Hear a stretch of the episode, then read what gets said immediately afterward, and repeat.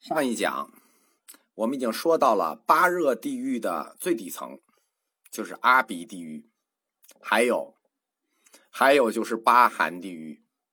八寒地狱是跟无间地狱在同一水平线上的，就是都在第八层，并列排开。这八寒地狱的特点呢，就是一个，就是各种冷，冷爆了。这就是根本地狱的结构。大家觉得地狱就介绍完了吗？没有，错了，这才哪儿到哪儿啊！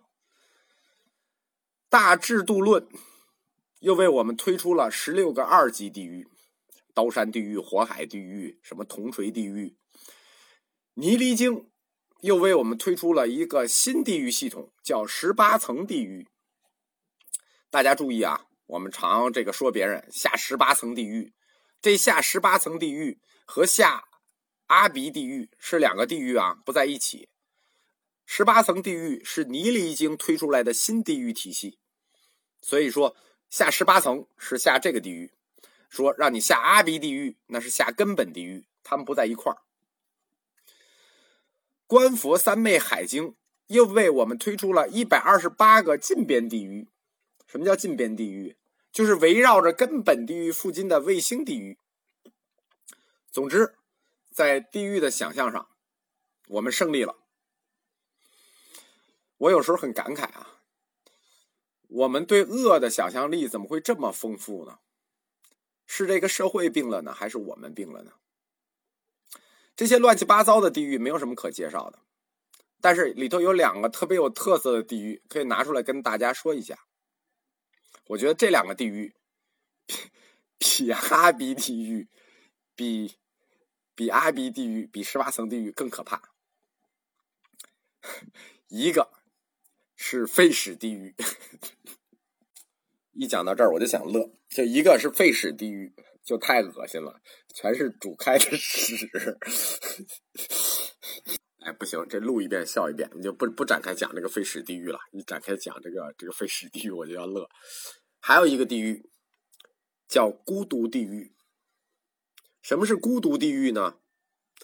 就是解脱有八万四千法门，这八万四千法门就对应着八万四千个地狱。你看看这个地狱设计的构思，为什么我不知道？但是我觉得背后很有深意。这个地狱很忧伤，而且就我看来，这个孤独地狱恐怕是最苦的地狱。为什么？因为你以为修八万四千法门修来的是解脱，也许解脱之后就是无尽的孤独，是孤独地狱。这个孤独地狱，我第一次看就对我心理冲击很大，所以我印象特别深，给大家介绍一下。还有一个就是每次都想乐的废屎地狱，就是我认为就是以后诅咒别人，就是不要让他下十八层地狱啊，不要像他阿鼻地狱，让他进废屎地狱，全是煮开的屎。我们再说一下这个地狱的刑期，你到地狱里也有刑期嘛？友情也不能永远待在地狱里啊。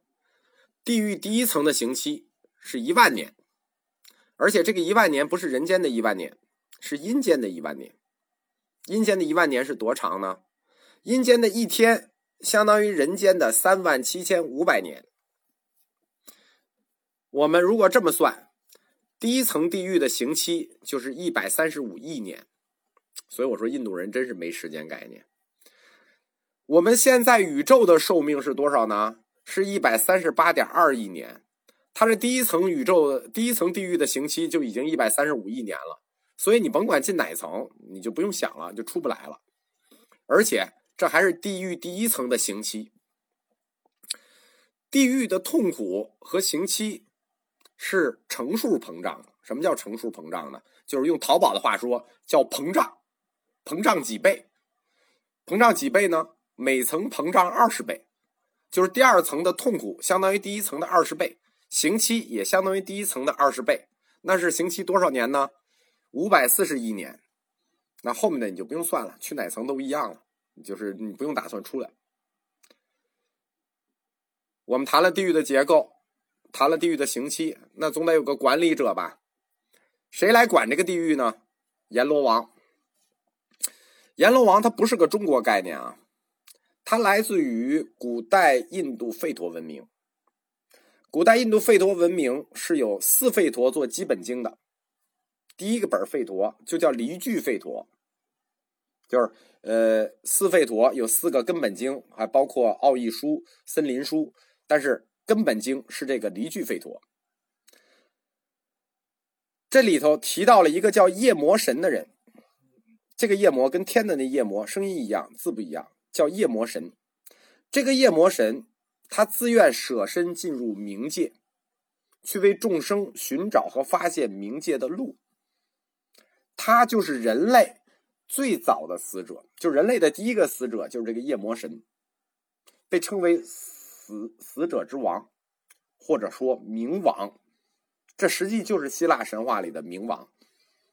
从吠陀文明时代到婆罗门教，最后又被佛教借用了，进一步传入中国，就是地狱的管理者夜魔，就成为我们中国的阎罗王。